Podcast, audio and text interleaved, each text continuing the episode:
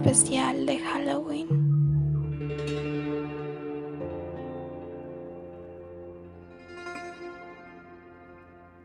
Bienvenidos una vez más a este programa en el que hablamos de cine y de cosas interesantes. Tenemos un aviso nuevo para ustedes y es que otra vez nos cambiamos de, no nos cambiamos de nombre. Ahora el podcast se llama Cinétrica. Esperamos que este sea el nombre definitivo. Y pues esperamos que les guste el cambio. Vamos a cambiar también un poquito la imagen del podcast para que todo sea más acorde al nombre, todo sea más novedoso y que estamos siempre trabajando por ustedes. Yo me llamo Natalia Zuluaga y hoy como siempre me acompañan. Hola, yo soy Lina Laverde. Hola, yo soy Harold Gómez y espero que les guste el nuevo nombre porque de la cuarentena todos tenemos que salir reinventados. Somos almas cambiantes.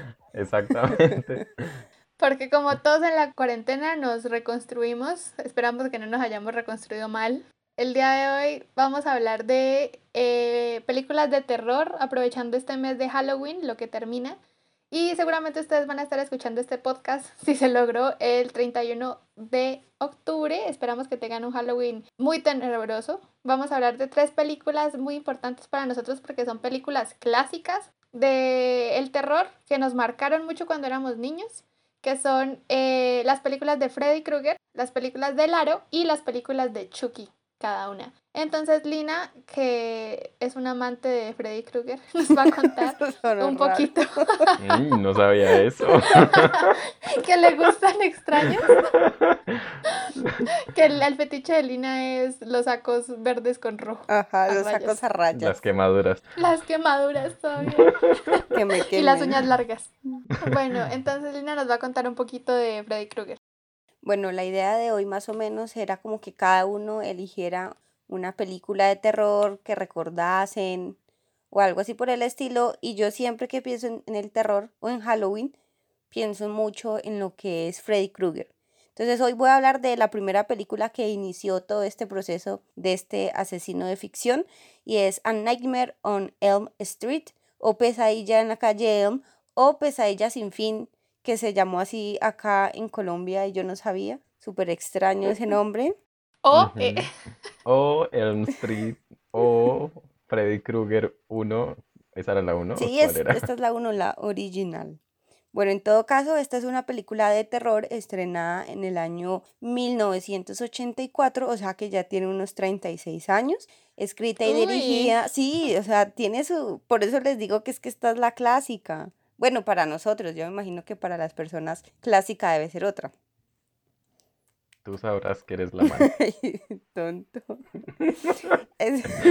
esta película escrita y dirigida por Wes Craven eh, nos traumó a todos porque contó con el protagonismo de grandes actores como Robert Englund, Heather Langenkamp e incluso Johnny Depp que se veía preciosísimo, por cierto. Era, fue como creo que su primer rol o uno de sus primeros roles. Ajá, sí, fue la primera película. Sí, se veía divino. Yo creo que ahí comenzó mi amor por Johnny Depp, que luego Tim Burton me reafirmó. Tim Burton también estaba fascinado con Johnny Depp. X. Ahí empezó el amor de Lina con Freddy Krueger, por Johnny Depp.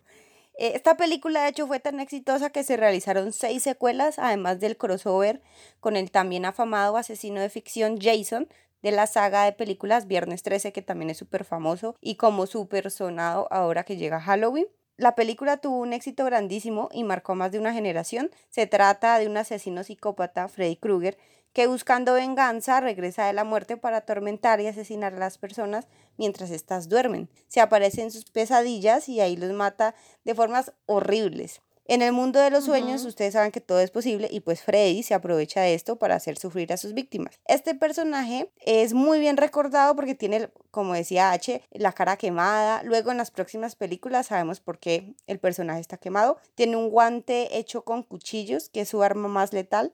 Tiene un suéter de rayas inolvidable. También tiene un sombrerito que por alguna razón yo no lo recordaba, pero sí lo tiene. Yo creo que lo realmente novedoso de este personaje es que es una película de terror Sí, pero el personaje cuenta como con un humor retorcido y además siempre lo acompaña una famosa canción de terror que es súper es súper terrorífica, súper creepy y es esta de 1, 2, 3. Por alguna razón a mí la versión en español de la canción me parece más terrorífica que la versión en inglés. Me parece curioso que siempre hay algo como tétrico en los niños, ¿no? O sea, los niños en la vida real son muy lindos, pero pues los ajenos. eh, Cuando no son míos. Mientras no sean míos. O sea, involucrar niños como con terror es como un éxito asegurado porque los niños muertos como que son demasiado fantasmagóricos. eh, como Sí, que dan son mucho miedo. Por eso es que creo que la cancioncita tiene tanto éxito porque son niñas, ¿no? Sí, son niñas y sin niñas creo que creo que vi niños. La vaina, mira que yo no yo no había notado esto y que lo noté ahora reviéndolas, porque pues uno se las ve muy chiquito o luego se los ve de vez en cuando cuando la pasan en canales así típicos de Halloween.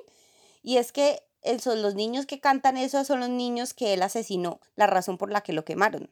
Y eso lo hace aún más terrorífico. Ah, no, tampoco lo sabía. Y además estos niños están como Eso sí lo hace más Sí, terrorífico. como con vestiditos blancos, saltando la cuerda, súper inocentes, pero cantando esta canción súper horrible. No tiene sentido. Como que a mí me daría menos, o sea, como que da más miedo ver a una niña fantasma en medio de la carretera que a una señora fantasma. Horrible. O da también más miedo ver a un niño en una escena que lo estén atormentando los fantasmas, Ajá. a ver a un adulto que lo estén atormentando los fantasmas o algún monstruo. El uso de los niños es, es de hecho muy común. Por ejemplo, la niña de, Por- de Pottergeist, la Ajá. de... Bueno, la de más que... se- La, la, de re- del resto de películas. Cualquier otro niño que se imaginen. Siempre utilizan niños, como la, las gemelas estas de... De resplandor. Ajá. O sea, un niño psicópata también es como más, más difícil de entender, ¿no? Y como más, más terror. Porque vos ves a una persona grande como con un cuchillo y entendés que está mal, pero un niño con un cuchillo y que te mire con esta cara de asesino, como que no terminas de comprender qué pasa. Entonces los niños sí. O uno comprende que, por ejemplo, cuando es un adulto monstruo, uno ve que la solución puede ser Ajá, matarlo. pero con Sí. los niños no. Pero cuando es un niño monstruo, eh, Como con esta película de la huérfana, donde Ajá. parecía niña, pero no. Y además yo creo que es que uno de pronto en un caso así su- subestimaría al niño, como, ay, es un niño, es pequeñito, ¿qué va a hacer con ese cuchillito? Pero luego tú ves películas como Chucky, que ahora nos va a hablar H, y es como, uy, no, Chucky raya en otra cosa, que es como en lo tonto. O sea, a mí me gustan las películas de Chucky, ahora no vamos a hablar de eso. Eh, y saben que Freddy Krueger, de hecho, ha aparecido hasta en juegos y en cómics, entonces ha estado súper presente en la cultura popular. La razón por la que elegí esta película en particular no es solo porque es que es, una, es un inicio de una saga súper larga y para mí representa muchas cosas porque, pues ustedes no sé, cuando uno ve esta película y las que le siguen, uno se queda como, ¿de dónde sale tanta creatividad? O sea, creo que es en la segunda o en la tercera donde hay perros con caras de bebés y uno no le parece ficti porque uno dice, bueno, esto puede pasar en una pesadilla, en una pesadilla, en los sueños como que no hay leyes estrictas donde uno diga, uy, esto es súper improbable, porque son sueños, ¿no? Todo puede pasar. Entonces, eso a mí me fascinan estas películas, además que sean así súper ochenteras, súper con esta, esta vibra de los ochentas también es muy, muy llamativa. También la elegí porque creo que, bueno, pues ya sabemos que Freddy sigue vigente hasta ahora. Eh, su disfraz es uno de los más característicos en Halloween. También creo yo porque es uno de los más fáciles de representar. O sea, necesitas el suéter, un sombrerito y maquillaje o algo así en la cara y saliste. quemarte la cara. y te quemas la cara y listo. Súper Metes la cabeza en el horno, primer paso. Pero, o sea, además me parece que el éxito de Freddy Krueger radica en lo icónico que también es el personaje, ¿no? O sea, cuando uno piensa en películas de terror o en personajes de terror, obviamente Freddy Krueger es de los primeros que se viene a la cabeza, tal vez seguido de eh, Jason, que es del que hablaba Lina, de Viernes 13, y de Chucky, que sería el siguiente, y un montón de personajes que lideran como la escena del terror o lo que uno conoce como la época buena del terror, que ahora está volviendo a resurgir un poquito. Pero eso es como que todo el mundo conoce a Freddy Krueger aunque no se haya visto las películas. Y a mí lo que me gusta de las películas como tal, o de lo que me parecía más terrorífico, es la idea de que él te podía alcanzar como en los sueños porque es imposible que vos no durmas. O sea, como que es imposible Ajá. no quedarte dormido. Entonces vencer, vencer el sueño y el temor que debe ser si pasara en la vida real, imagínate vos saber que te vas a morir si te dormís y tener que luchar contra un impulso que es propio del cuerpo, que es dormir. Eso siempre me pareció muy, muy duro. Es muy duro. Tratar de no dormirse y más cuando están todo el día huyendo de un psicópata asesino con uñas de cuchillos. No, y además que es que si tú no duermes, hay una gran probabilidad de lo que tú veas en el día o despierto sea creación de tu cerebro. Y no sabe si es verdad o no. Y es que si ustedes se ponen a ver estas películas de pesadilla en la calle Elm, lo tiene todo. Es un cine asqueroso, es súper gráfico, es retorcido, pero además presentan a este personaje que tiene poderes de cambiar y de ajustar tus sueños a sus deseos y en definitiva, como decías, el ser humano se debilita gravemente sin poder dormir. O sea, hay estudios que dicen que uno puede morir más rápido por no dormir que por no comer. Y de esta película también recuerdo mucho que es que eh, este personaje Freddy hablaba con las personas que iba a matar, pero de una forma como muy graciosa. O sea, ahora que yo lo estuve viendo era hasta pícara. Como que él sabía que tarde o temprano los iba a matar y se divertía en ese momento. No es como los otros asesinos súper serios. Además siento yo que la historia de Freddy era, es diferente, bastante creativa, porque habla de este universo inevitable de dormir, e incluso en la primera película como que lo hablan un poquito profundo, y es que es este mundo de los sueños y de lo individuales que son los sueños, y de lo desprotegidos que nos encontramos allí, porque en tu sueño nadie te puede acompañar, solo tú lo estás viviendo. Y por ejemplo, muchos desórdenes, eh, muchas enfermedades psicológicas, o desórdenes, los sueños de estas personas son muchas veces súper terroríficos en la vida real, o sea, lo son. Y el hecho de no poder explicarlos o que otra persona no pueda verlos y tratar de ayudar en lo que es el sueño, a mí me parece súper loquísimo. Uh, se me olvidó lo que, lo que iba a decir. ah, Vuelve, Paloma, vuelve. ya me acordé. O sea que además de que Freddy Krueger es un villano icónico, tiene unas características que los, lo hacen separarse de los demás. O sea, me parece que hay villanos que matan por matar, porque es como su función en la película, por ejemplo, en la masacre de Texas, este que los persigue a todos, cara de cuero. Pero Freddy Krueger además tiene como una repugnancia para matar, ¿no? O sea, me parece que es como que como que va más allá de, de, asesinar por asesinar y que voy a matar a este personaje, sino como de un asco que me mate. O sea, como sí, es que es súper retorcido. O sea, yo recuerdo que en una película a una de las muchachas le tiene pavor miedo total a las cucarachas. y, y, Freddy hace que ella se transforme en una cucaracha y que esté como en un pedazo de, de pizza, si no recuerdo bien. Y es súper asqueroso porque es horrible, o sea, tú lo ves y tú dices qué vaina tan asquerosa, pero es un sueño. O sea, alguien puede llegar a soñar eso y es Freddy. Y otra cosa que me parece chévere de estas películas es que creo que todas, o sea, todos las hemos visto en un momento, o por lo menos todos los que tienen como nuestra edad, las hemos visto en un momento y es como entre la adolescencia o entre la niñez. Y como la película es un slasher de estos que sigue a adolescentes por ahí, por el mundo que los persigue, como que es imposible no, o sea, no reflejarse en esos personajes, ¿no? Es distinto a una película de terror con personajes más grandes o con personajes más maduros. Como que las películas adolescentes de asesinos siempre tienen un plus cuando uno es pequeño. Además que yo creo que todas estas películas de terror que tú decías cine de terror bueno impactaron tanto era porque en ese momento donde la gente lo vio, donde todos lo vimos, pues había muchas cosas que aún no habíamos visto. Entonces estas películas llegaron a marcar su esencia y a marcar nuestros traumas. Entonces yo creo que por eso aún en el, en el día de hoy se recuerdan con mucha nostalgia. O sea, ¿cómo es posible que tú recuerdes a un asesino con nostalgia? Pues el cine, a ver, es Freddy Krueger. Y seguimos hablando de las películas de terror que marcaron nuestra infancia, nuestra adolescencia, etc. Yo les voy a hablar de El Aro o de Ring, como es su nombre original en inglés, o de La Llamada, porque no sé por qué se llama así en Argentina, pero así se llama. Que es una película estadounidense de terror que se estrenó la primera película en el 2002 y es protagonizada por Naomi Watts. La película va básicamente de un video prohibido, que no se puede ver, y que cuando lo ves, eh, inmediatamente te llega una llamada avisándote que vas a morir en siete días. La protagonista de este video, o sea, la protagonista de nuestra historia terrorífica es Amara, que es una niña como de unos 10 años, con el pelo en la cara, que sale de un pozo y sale de la televisión y te mata. Tenemos tres películas de Laro, eh, las dos primeras más o menos, la última más mm, bien regular, tirando a mala que son muy famosas precisamente por el impacto que tuvieron y por el impacto que tuvo Samara. A mí particularmente me gusta mucho la película porque la vi primero, la vi muy chiquita y creo que fue la primera película de terror que vi en la vida. Y segundo porque me parece que hay un como un misticismo alrededor del video del aro. Alrededor del video de la película, el que no se puede ver, aunque no es como de terror en sí, la secuencia de imágenes, como la forma y las imágenes, sí me parece que tenían como un impacto de, uy, como de escalofrío. Tanto así que cuando cada que en la película pasaban el video, yo evitaba ver el video. O sea, me tapaba los ojos para no ver el video completo. Estaba súper traumada.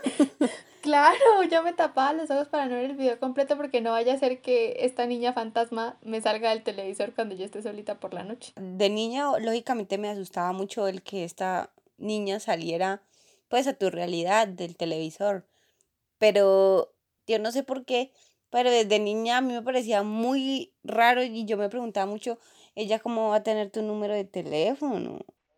O sea, ¿cómo te va a poder llamar? Y en ese momento, pues lógicamente uno tenía los directorios, no sé si se acuerdan que uno buscaba a alguien en el directorio y llamaba, no, que no es aquí, bueno, entonces son los otros González o algo así. Y yo decía, ¿será que ella tiene el, el directorio? Son los otros González. que perdón, me equivoqué. A ustedes no los voy a asesinar hoy. Siete días. ¿Siete días para qué? Ay, perdón. o sea, y eso me lo preguntaba muchísimo y me lo sigo preguntando. ¿Cómo llamaba? Pues eran sus poderes fantasmagóricos. O sea, imagínate, ¿cómo te vas a preguntar cómo llamaba y cómo no te vas a preguntar cómo era que salía el televisor? Pero entonces yo creía si tenía el directorio Sí, sí, cambiabas de, de, de telefonía o de teléfono, ¿cómo iba a encontrarte? Y si Lina tirabas el televisor a la basura. Lina tratando de, de dónde iba a salir. No, entonces, porque es que eh, la película es fuerte para un niño, entonces yo decía, no, pues fácil, tú cambias de teléfono. A mí con esta me pasa lo que me pasa con Freddy Krueger, que es que creo que me las vi, pero tengo muchos recuerdos aislados, como muy pequeñitos.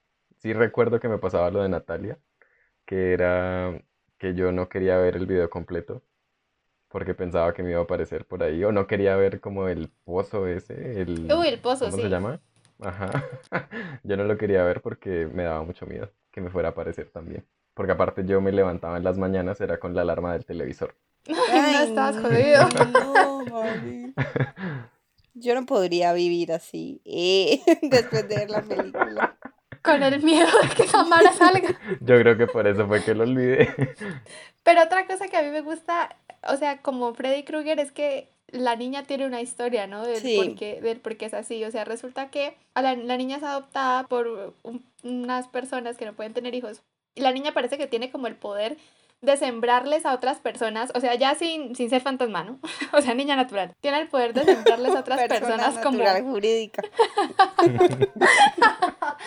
ah, no. Eh, tiene como el, el, poder de sembrarles a las personas imágenes de cosas que no, no pasan. Entonces, como que la mamá se da cuenta en algún punto que la niña la está volviendo loca.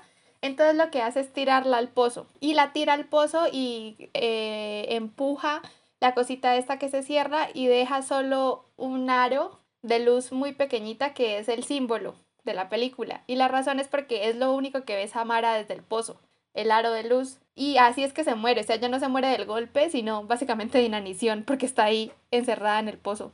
Entonces, eso me gusta porque tiene como un sentido y porque la niña era una niña mala desde el inicio. es una niña, una niña fantasma desde que era persona normal. Mira que eso me recuerda que en esas películas, en esos tiempos, eh, era muy común que los fantasmas quisieran que como tener un descanso en paz. Ay, sí. con el final del aro, porque ahora ya no se ve eso. Y me parecía que tenía sentido, me gustaba que las cosas terminaran bien. Felices. cuando el mundo era feliz. Ajá, cuando ya se terminó el aro, bueno, yo dije, ya salvaron a la niña, ya no me va a salir del televisor. Pobre Naomi, primero se, se enfrenta a la niña del aro y luego a este tsunami. Naomi, Naomi ha tenido una vida trágica, como Daniela en Padres e Hijos. Otra cosa además que me gusta del aro, en la segunda del aro, eh, retomando un poquito lo que decía Harold, Samara se ha obsesionado con el personaje de Naomi Watts y quiere que sea su mami, ¿no? Entonces, de alguna manera, entonces de alguna manera, es que le dice mami, bueno, entonces de alguna manera posee al hijo de, de Naomi Watts y está tratando de matarlo y total Naomi Watts descubre que la única forma de sacar a Samara del cuerpo del niño es ahogándola de nuevo. Entonces la lo mete en una bañera al niño y lo ahoga hasta que el espíritu este sale, el espíritu chocarrero. Y eh, después Amara como que finalmente descansa en paz porque, porque Naomi Watts como que logra sacar, cerrar el pozo por completo. Eso es lo que pasa. El pozo donde la botaron lo logra cerrar por completo y ya no entra luz. Pero en el No, es porque creo que ella saca el cuerpo de allá. Sí, es que lo saca, pero como que es antes de, antes de que cierre el pozo. Cuando lo saca es que Naomi Watts, se eh, Samara se enamora de Naomi Watts y quiere que sea su mamá. Ah, entonces no me la vi completa, no la recuerdo completa. Yo nunca, o sea, yo nunca había pensado en eso del aro de luz y que por eso se llama así. Yo siempre, pero búsquenle de lógica, pongan un nombre como la niña del pozo. No, boba, es por eso que se llama así. Y la última película es como que es cierto que ha perdido mucho, porque por ejemplo en el aro, en la original, uno se salvaba haciendo una copia del video y mostrándoselo a alguien más para que lo vea. Y en los Ay, tiempos, no. en los tiempos actuales del internet y de la globalización, la forma en que la gente se salva es dándole copy paste, o sea, control C, control B y pegándolo en un correo y enviándolo. O sea, de eso va la tercera película, de que hay un correo que se vuelve masivo con el video del aro. Entonces, como que es tan fácil salvarte de Samara en esta época que siento que pierde el chiste. O sea, yo veo, mi, veo el video, lo descargo, lo copio en un correo y luego se lo mando a mm, danielita95.hotmail.com y ya. Además que ahora te llaman a tu celular siete días y tú crees que es un estafador. Bloqueas el número. Bloquear, Samara no. A mí esta niña siempre se me hizo como eh, estos fantasmas jap- japoneses, ¿no? Que eran como todos pálidos, todos ahí. Pero es que es basada, o sea, el aro es basado en un libro japonés y existe una película japonesa de estas que son súper miedosas, que la gente no ve, eh, original, y de esa hicieron el remake del aro, pues gringo, que todos conocemos, con el que nos traumamos Harold y yo. Y de ese fue que se hicieron la franquicia esta de dos películas más o menos bien y una película más o menos mal. Eso, eso también lo que tenía el cine de terror de, de esos tiempos y era que las alargaban mucho también. Sí, y eso que el aro no tiene sino tres. Sí, eso sí. Tiene tres películas. Imagínate, Freddy Krueger tiene como cinco. La de Chucky que vamos a hablar, uy, no. Y ni hablemos de Chucky. Freddy tiene seis y en 2010 sacaron otra que se llama también Pesadilla en la calle, que es básicamente, o sea, la misma trama de la primera y esa como que no les, no, no les fue muy bien. Sino que esa es una tendencia como de las películas de terror, porque no pensemos también solo en Freddy Krueger o en Chucky, sino por ejemplo en lo que pasaba con Scream, también tiene Uy, como cuatro, sí. o lo que pasa ahorita con El Conjuro, que tienen El Conjuro 1 y El Conjuro 2, y además tienen un universo extendido que es Anabel 1 y Anabel 2, y además tienen un universo extendido de Anabel que es La Llorona, o sea, ¿cuándo van a dejar de sacar películas del Conjuro? Y la monja que tienen también. La monja también, Ay, no, ajá. pero la monja sí es severo descacho. No. y sabes qué? que en ese momento, que es algo que siento que no, esa esencia no, no, se, no se pudo recuperar. Yo tengo muchos recuerdos de, la peli- de las películas de terror por Scary Movie, que era como sí, es- sí. esta mofa, esta burla a las películas de terror del momento, que creo que también es chévere reírse del terror. Ujú. Sino que es que me parece que el terror tiene una facultad y es que si se hace mal es muy fácil reírse de él. Que Total. es lo que a mí me pasó con la monja que dice Harold, que de hecho me reí mucho con, con las escenas porque están muy mal hechas. Y lo que a veces me pasa, no con las primeras de Chucky, sino con las últimas de Chucky, con una que me vi hace poco, que es como todo ¿Con tan... cuál? ¿Con el remake? Sí, Sí, pero es que no sé también si es es- el mismo remake. O sea que todo es como tan inverosímil que el terror puede caer fácil en este hueco de soy una comedia. Por Ujú. eso le sale también a Scary Movie, porque las situaciones son tan ilógicas y ya son ilógicas en el terror como de que un asesino X me está persiguiendo sin un motivo específico. Y entonces en Scary Movie se exageran y obviamente cuadran, cuadran como perfectamente. Es lo mismo que en la casita del terror de Los Simpson, que son situaciones de películas de terror que se llevan al extremo y que como ya son, pues, eh, no son verosímiles, uno ya termina riéndose. Sí, sí. Cuánta razón en ese cuerpecito tuyo. Tan boba. El hecho es que el aro, Freddy Krueger está celoso. Freddy Krueger me va a venir a, me va a venir a perseguir. El hecho es que en la nueva versión del aro, en la tercera, como es adaptada como a esta temporalidad, Samara ya ni siquiera sale del, com- o sea, como del televisor, sino que puede salir de tu propio celular para que, para que Lina sienta más invadida su privacidad.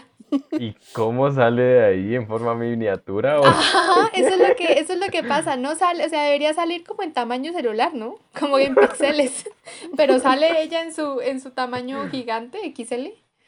Eh, nadie sabe por qué, pero sale así. Es que es lo que pasa con el terror, o sea, si no se hace bien, hasta, hasta cierto punto era creíble que Samara salía del televisor. Y a mí me da mucho miedo porque esta vieja tiene esta pierna como cruzada. O sea, como que una pierna le sale acá de la espalda y camina así como un cangrejo. Entonces está bien.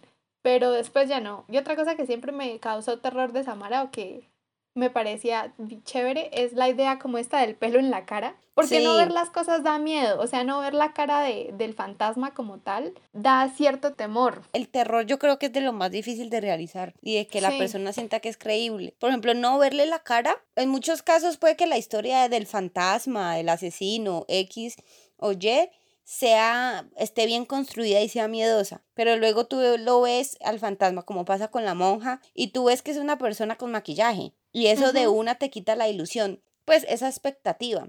Y tener un fantasma que no se ve, que sea una sombra o cosas así, realmente te genera más angustia porque tú no lo ves.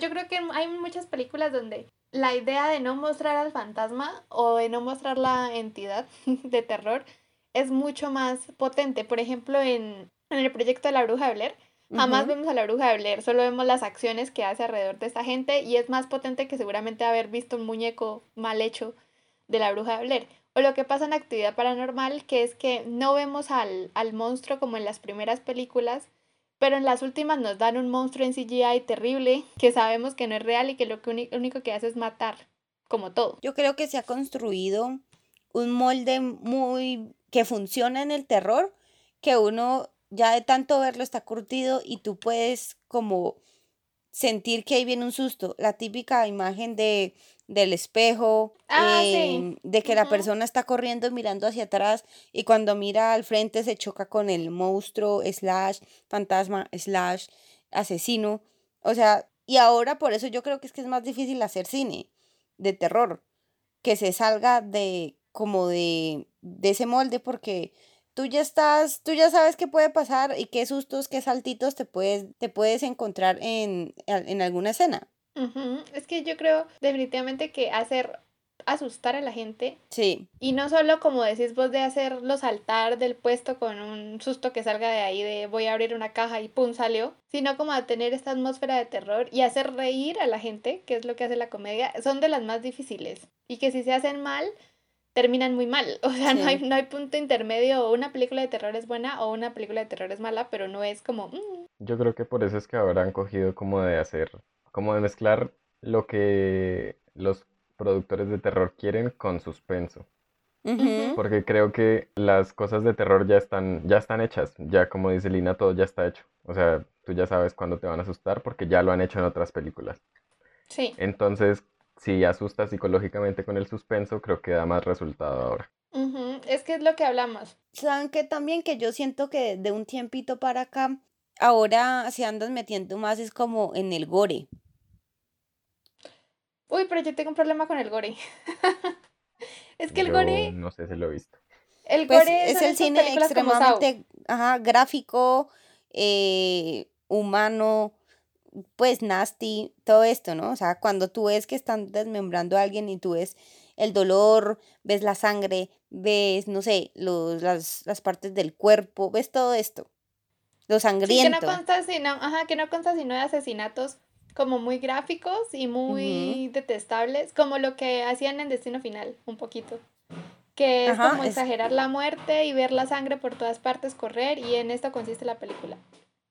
Sino que el gore a mí me parece como muy poquito disfrutable y sí prefiero lo que dice Harold, que es esta mezcla que hay entre el suspenso y el terror, que es como una especie de terror psicológico en donde se crea como una atmósfera de algo va a pasar y no necesariamente te asusta el fantasma, sino la sensación de extrañeza o la sensación de esto está muy creepy, eh, algo, algo malo va a pasar. O sea, es no saltar en la, en la silla del cine o no saltar en la cama porque, uy, me asusté, sino después no poder dormir en la noche porque te quedaste con esa sensación terrible de, uy, uy, de que de escalofrío.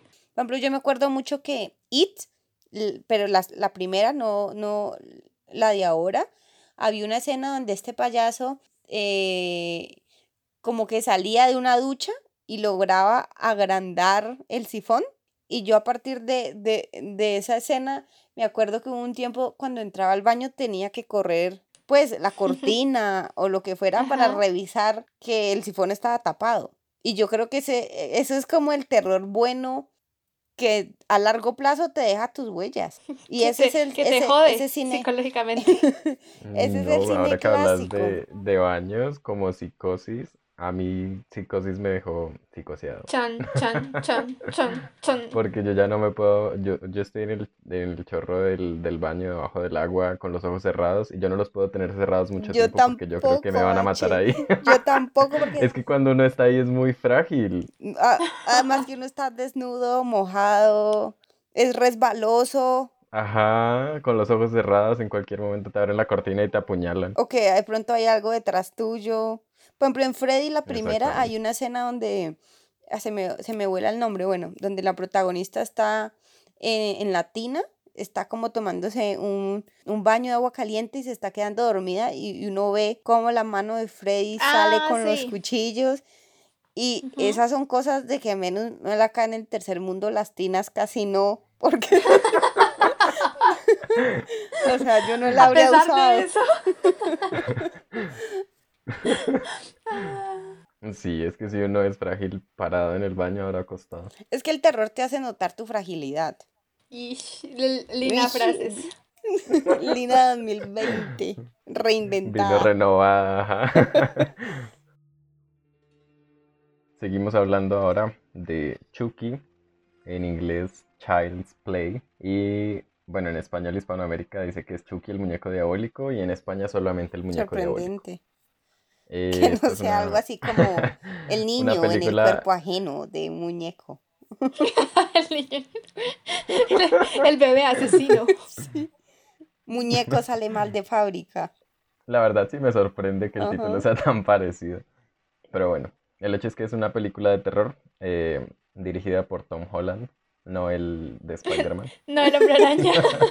Qué muchacho tan Ajá. genio. Y eh, fue inspirada en una historia de Don Mancini, que no sabía que había libros de Chucky, al parecer, al parecer sí los hay. Ujú. Mm, ¿qué más les tengo que decir de Chucky? Tiene muchas entregas, en este momento voy a hablar solamente de la primera y como de la historia en general. Se trata de eh, un muñeco que a partir de un ritual de vudú terminó poseído por eh, el espíritu o el alma de un asesino. Y el asesino se llama Charles Lee Ray, me parece, que ya les voy a decir qué significa. Charles Charles. es por Charles Manson, un asesino de un Casi asesino nadie. de la década de 1960 que creó la familia Manson, que fue que fue un, un culto como de varios, varias personas dirigidas por Charles Manson, que asesinaron a mucha gente. Creo que eran y- famosos. Ajá, y a Sharon Tate. Con su bebé embarazada. No, por Dios. Eso ni ya lo sabía. Eh, Lee, por Lee Harvey Os- Oswald, asesino de John F. Kennedy, que todos sabemos ya quién es. Eh, y Ray, por James Earl Ray, el asesino de Martin Luther King. Espíritu- este tipo Sí. estaba... Es que Chucky tiene un montón de, de referencias en todas las películas.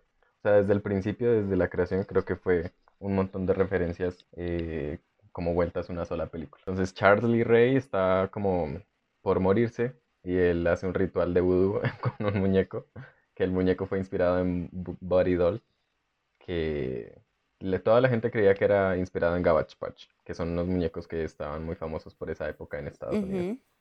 pero no. Bueno, él hace este ritual y se convierte en este muñeco, que es asesino. En el libro dicen por qué se volvió asesino.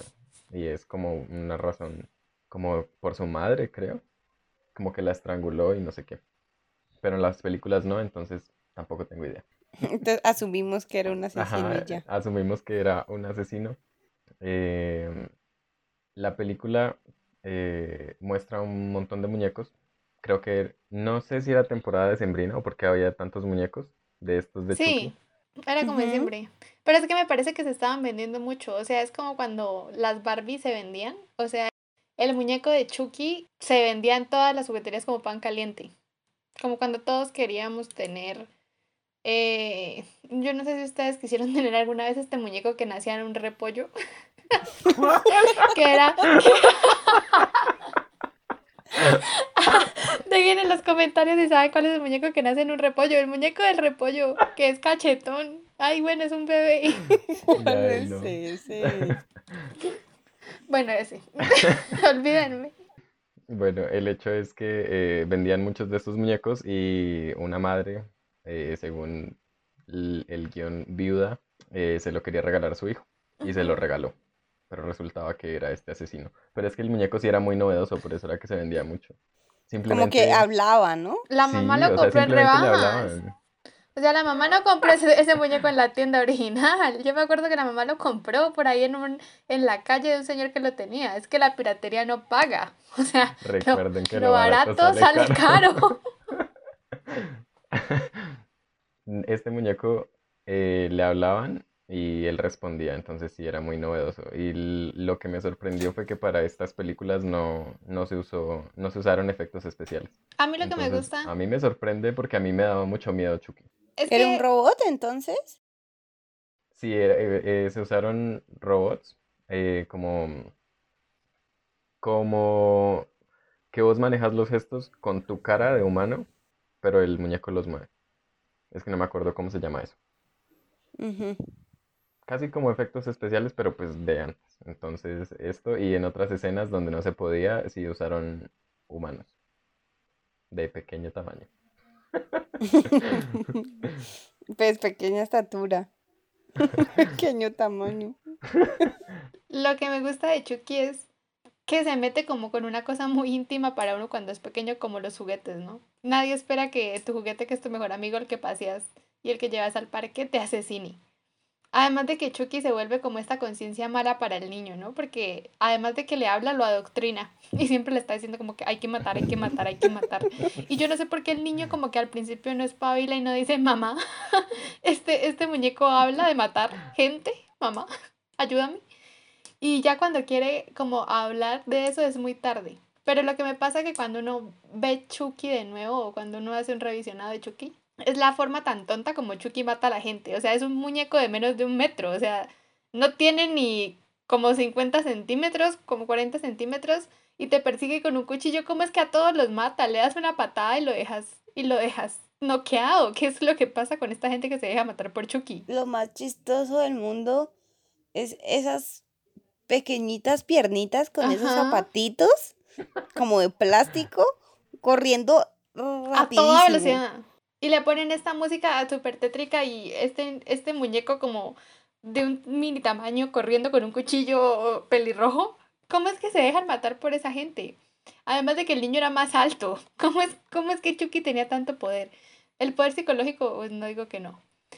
Yo creo que era porque no sabían cómo matarlo. Sí, pero o sea, ¿por qué no, no lo ataste a, un- a una silla? ¿No lo encadenaste con algo sabiendo que está loco? Y otra cosa que me gusta, pero del cine en general, es como pueden haber películas de muñecos que hablan bien, como Toy Story, y películas de muñecos que hablan mal, como Chucky. ¿Cómo, ¿Cómo puede ser bueno que tus muñecos hablen en un contexto y cómo puede ser malo que no? Por ejemplo, cuando yo me veía Toy Story, como que siempre esperaba que mis muñecos hablaran alguna vez y me quedaba detrás de la puerta esperando a ver si hablaban, pero esperando que fueran buenos Hasta muñecos. que vi Chucky. No, no, lo que pasa es que Chucky como que nunca me impactó tanto, o creo que es que no la vi entera cuando, cuando la vi pequeña, sino ya ahora grande. Yo creo que ese sí fue el problema porque yo tenía pesadillas con Chucky. Yo soñaba que mataba a todos mis primos, que me pegaba la cabeza en la, en la mesa. Yo, yo soñaba que Chucky era otro tipo de monstruo que tenía muchos poderes.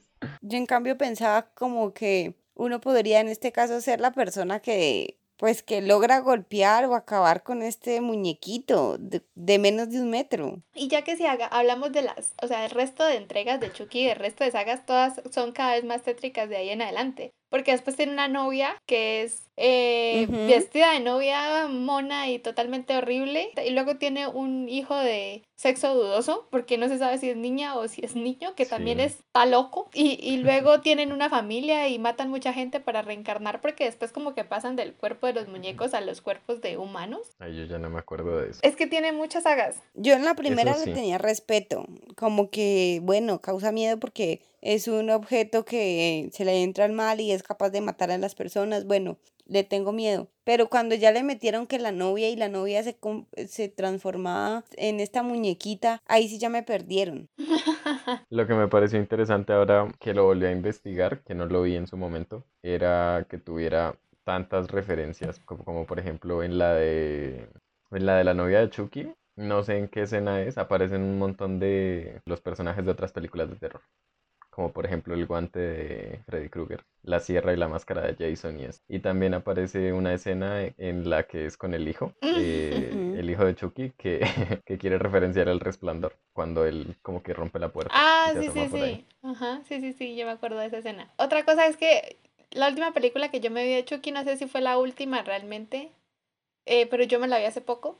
Es donde hay una, una niña y tiene, ella tiene una tía que es paralítica que anda en silla de ruedas, ahí te creo que Chucky tenga poder sobre la señora en silla de ruedas ah, porque no se puede mover, o sea, tiene que subir de, de, un piso a otro y Chucky está abajo y tiene la calidad de moverse de lado a lado y la pobre señora no, y luego cuando la logra sacar de la silla de ruedas, esta señora se arrastra con todas sus fuerzas y ahí entiendo que Chucky tenga las de ganar, pero en otra posición no. Sí, sí, sí, esa, esa también me la vi, esa es más reciente, pero la última de Chucky que es con... Se me, se me escapó el nombre de esta actriz. Eh, esa película sí es mala. O sea, la última, la, última. La última. Esa sí me la dejé ver como por la mitad es que ahí reinventaron todo. Hasta el muñeco. Y es que el muñeco a mí me parecía también tenebroso, era por la expresión que tenía, porque era muy feo. Yo no sé cómo se lo compraron a ese niño. Es que hay una parte, es que el muñeco es lindo y hay una parte en la primera película, me parece, que mientras él se va haciendo malo, ¿No se le van haciendo las cicatrices o se le va cayendo el, la cara buena y se le van mostrando las cicatrices? Esa es otra referencia, ¿verdad? Esa es otra referencia a Frankenstein. Y de hecho mm. también después sacan a la novia es porque el que hace las películas eh, ve también la novia de Frankenstein. Sí, porque la novia es igualita, igualita a Chucky. Es la misma solo que mona y con este aspecto rockero. Pero la novia es más bonita, o sea, no es tan tenebrosa. Entre asesinos ella tiene más sentido como del, del mal, ¿no? De que, de que es matar y que es... Sino que es que a diferencia de Chucky me parece que la novia tiene más conciencia de lo que dice Lina, de lo que es matar, pero de lo que significa matar por una razón. O sea, Chucky como que va matando gente porque X te me atravesa hasta aquí, pero la novia los mata como por un propósito específico que es llegar, me parece que es quieren reencarnar en un cuerpo de alguien. Entonces como que van haciendo sus sacrificios. O sea, la, la, la, novia es inteligente y Chucky es un asesino sin razón que... Es un asesino. Está loco. ¿Será que fue con Chucky que tomó fuerza este, este fenómeno de crear entonces películas de terror donde hay muñecos diabólicos o muñecos que tienen almas de demonios o cosas así, por ejemplo con Annabelle. Bueno, no, Annabelle sí se basa en una historia real, pero pero ¿será que fue a partir de esta película como que los otros comenzaron a tenerlo como referencia a la hora de se Pero yo creo que sí. Para mí Annabelle es ficción. Pero, pero yo creo que sí, porque sin Chucky, o sea, si no hay estas películas que abran la puerta a diferentes campos, pues no, no suceden. Por ejemplo, Chucky es la que la madre, bueno, no la madre, la precursora. No sé, yo sé que salió en 1988. Sí, no, es viejísima. Es que es la es que de estas películas que estamos hablando, la más nueva es El Aro, que salió en el 2002. Pero Chucky es como la precursora de esas películas que dice Lina como de Anabel o de esta nueva que hay que se llama como El Niño, que es un muñequito por ahí, que de hecho tampoco el muñequito está poseído, después se descubre, alerta spoiler, se descubre que es otra persona que lo maneja. Pero sí, es como el proyecto de la bruja Blair que le da paso a todas estas películas de falso documental o de metraje encontrado como Actividad Paranormal, eh, todas estas de, de, exorcismo en el Vaticano y cosas así. También hay un, un fenómeno, bueno, que no inició ni con Chucky ni con los que hemos hablado, pero es la de los... Podría haber iniciado con este, la masacre de Texas, que es estos asesinos pues que son como caníbales a medida de que están deformados, generalmente porque han tenido contacto con, con, bueno, con sustancias radioactivas. Y ahí, de ahí también sale toda una rama de terror y también ahora la que está muy vigente desde hace un tiempo es la de los zombies. Ah, sí, la de los zombies que empezó, pues que empezó, inició como con Rec, diría yo, por allá, y que se consolidó con The Walking Dead. Pero igualmente si lo vemos en este video de thriller, están los de los muertos vivientes. Solo que es que ahí se tenía el concepto de el muerto que está enterrado y vuelve a la vida. Y luego ahora ya se dice pues que es por un virus y que yo no sé qué. Mira que eso es chévere, ¿no? O sea, ver cómo evoluciona el terror o cómo evolucionan los conceptos del terror. Por ejemplo, entender los zombies antes como muertos que renacen, como decís vos, y entender los zombies ahora como producto más bien de la ciencia o de, de algo que salió mal, como puede ser un arma biológica o de un virus. Es lo mismo con Chucky, entender los muñecos diabólicos antes como producto de un maleficio de reencarnación vudú. A, por ejemplo, Anabel, Anabel que sea la posesión de un espíritu X que no, que se posesiona en Anabel y ya. No es como que alguien tuvo que hacer ahí un, un, maleficio, un hechizo. Sí, no, y también de los zombies que solo querían ser euros y que eran lentos y que, y, y ver cómo, por ejemplo, en Soy Leyenda ya son inteligentes, son fuertes y, pero son como medio vampiros alérgicos a, al sol y así se va estructurando todo, todo un hilo de, películas de terror. Pero también pensar como villanos clásicos que eran propios del género del terror también se van deformando, por ejemplo, los vampiros, ¿no? Como antes estaba Drácula y todos le teníamos miedo a esta versión de Drácula y ahora está Edward Cullen y toda la familia Cullen que es un ídolo adolescente de amor. Como, o sea, cómo nos vamos metiendo en el, en el terreno del terror para robarle sus propias cosas y, readaptarlas totalmente, o sea, le quita la esencia de un vampiro que lógicamente no, no puede verse al espejo porque no tiene reflejo, em, pues se quema con el sol, que la estaca de madera, que, que el metal, que el agua eh, el agua bendecida y esto a pasar a un hombre súper bello que alumbra como diamante en el sol. Y, y, y, como decía H, pues Frankenstein y todos estos personajes que sí son clásicos del terror. El hecho es que los clásicos siempre van a estar ahí, porque ahora también todas las películas que hemos hablado, creo que se, exceptuando Chucky, o sea, las dos que hemos hablado. han sido como referenciadas en otras series o en otras películas. Igual se van a seguir haciendo, o sea, me parece que son películas que no van a dejar de estar vigentes porque en algún punto van a hacer un remake de Chucky por allá en el 2024 y van a hacer otra vez un remake de Freddy Krueger porque son películas que dan dinero y que ya son tan conocidas que es una mina de oro y no es pues no es rentable perderlas. Eso por lo menos con Chucky y con Freddy Krueger. Con el aro Chucky, que... por ejemplo, nadie lo hubiera pensado, pero creo que sí les da mucho dinero, porque hasta lo han sacado en televisión como en una cosa de noticias o algo. No, claro, sí, Chucky vende. Fue el primer muñeco en eso. Chucky vende, vende, a diferencia de Freddy Krueger, ya ves, yo creo que Chucky sí vende mucho merchandising. Porque Uy, sí. tener la figura de Chucky, tener el, el muñeco original sin las marcas, eh, la ropa, luego tener los Funko Pop de Chucky, que creo que también existen, no sé cuántos. O sea, como que Chucky es un producto mucho más masivo. No, y es esto, es que es esto, como todos estos eh, personajes de terror entran en la cultura popular y ya se gana cierta nostalgia en el público, tanto así que las personas quieren los coleccionables, una camisa, mucha gente incluso hubo un, tiempo en donde una, una marca de diseñador que no recuerdo ahora sacó ropa inspirada en el verde y el rojo de Freddy Krueger. Entonces mira cómo estos personajes que nacieron quizás de una forma inocente solo para producir, no sé, una ganancia, porque por ejemplo Freddy Krueger y, su, y toda su, saga de películas eh, salvó a la productora que la hizo de la bancarrota. Entonces mira cómo una creación inocente, bastante creativa, eh, se vuelve en un fenómeno masivo pues porque logran impactar en la gente. Me parece difícil como que haya una película de terror contemporánea que tenga el impacto que tienen estas películas ochenteras. O sea, no va a volver a existir un Freddy Krueger por más. Primero porque ya no se hacen las películas de terror así, es decir, porque como ya estamos en otra época es como mal visto una película de terror como con esa lógica y con esa, esa, esa temática o esa estética específica. Y segundo porque ya no van a tener la misma fuerza.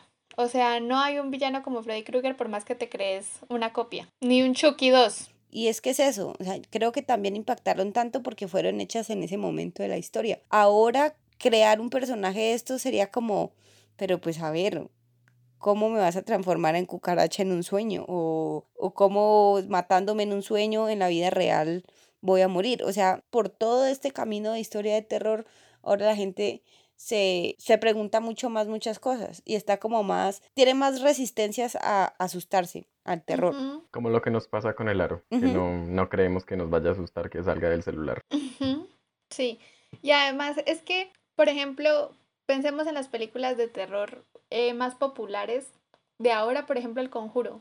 O sea, si bien Annabelle es un producto que todo el mundo conoce y que a todo el mundo aterra, no llega a la capacidad o al tamaño de estos de los que estamos hablando. Y otras películas de terror famosas que de pronto no, no llegan al alcance del conjuro como, como yo que sé, eh, esta de Huye, que son más bien de, de terror de villanos, de personajes que existen. Tampoco llegan a esa calidad, ajá, o sea, aunque, aunque sean buenas películas, como que no van a tener el impacto que tienen en la cultura pop, que es lo que decía Lina. Total. Eh, bueno, entonces para finalizar este programa de Cinétrica, porque recuerden que ese es el nuevo nombre del podcast, eh, vamos Igual a... y luego lo cambiamos otra vez Sí, o puede que este ya sea el que quede para siempre. igual y no se encariñe con el nombre. Vamos a dar nuestras recomendaciones para que terminen este mes de Halloween por si quieren vérselas. Yo les recomiendo que vean eh, las películas de El legado del diablo o Hereditary y Midsommar. Son muy buenas películas. También que vean la que acabamos de hablar de Huye o Get Out. También es, es, es buena. Sí. Y que se vean, si quieren también, mm, si quieren películas de suspenso, pero no tanto de terror, las películas de David Fincher como El asesino del zodiaco. Y la isla, la isla es buenísima, aunque es isla este siniestra. como suspenso psicológico y esto, pero también puede entrar ahí en la en esa categoría. Sí, también entra en la de suspenso, pero esa creo que es de, de Scorsese, ¿no? Ujú. A ver, mis recomendados son eh, Tren a Busan, es de zombies. A mí realmente me gusta mucho el tratamiento que le dieron a los zombies aquí. Eh, y además tiene también, o sea, también te hace sentir miedo, te hace reír, te hace llorar. Tren a Busan es muy bueno. Les, re- les recomiendo también las, cl- las clásicas. Siempre está bien volverse a ver las de antes con las perspectivas de ahora y decir qué bruto yo asustarme por esto o seguirse asustando o mirar las cosas diferentes, como lo es Pesadilla en la calle, pues de Freddy Krueger. Y también nunca dejaré de recomendar las de Tim Burton, porque no- o sea, puede que no sea como terror de que ahora te, te haga no dormir, pero están muy bien hechas y siempre tienen como esta parte oscura que lógicamente llama Halloween. Bueno, yo de terror, la verdad es que no veo mucho, pero siempre que pienso en terror, a mí me gustaron eh, las películas de Arrástrame al infierno. Creo que son varias porque en mi mente tengo recuerdos de unas que tenían unos efectos como de plastilina porque eran hechas hace, hace mucho tiempo, pero igual daban mucho miedo. Y entonces recomiendo cine clásico y también eh, eh, cine de ahora. Bueno, cine no.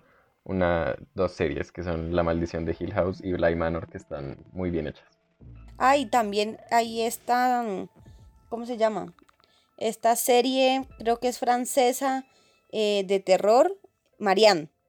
Buenísima. O sea, realmente vale la pena vérselo. Marianne. Creo que está en Netflix, no, no lo sé. Véansela, es muy buena. Mm, Listo, entonces con esas recomendaciones los dejamos para que terminen este mes de octubre.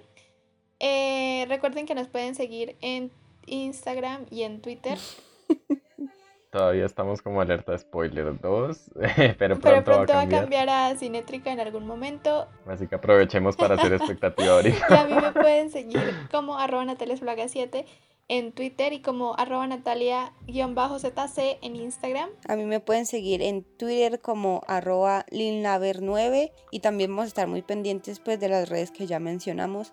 Déjenos sus comentarios, participen con nosotros, dialoguen, por favor.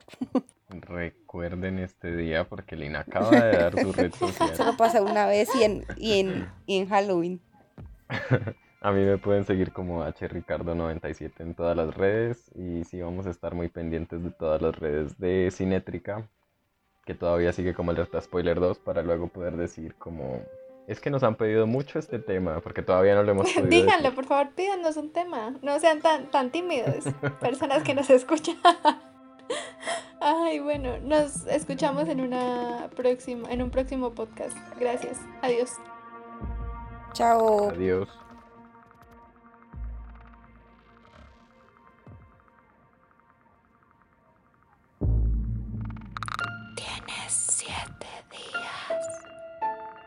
paz escuchar.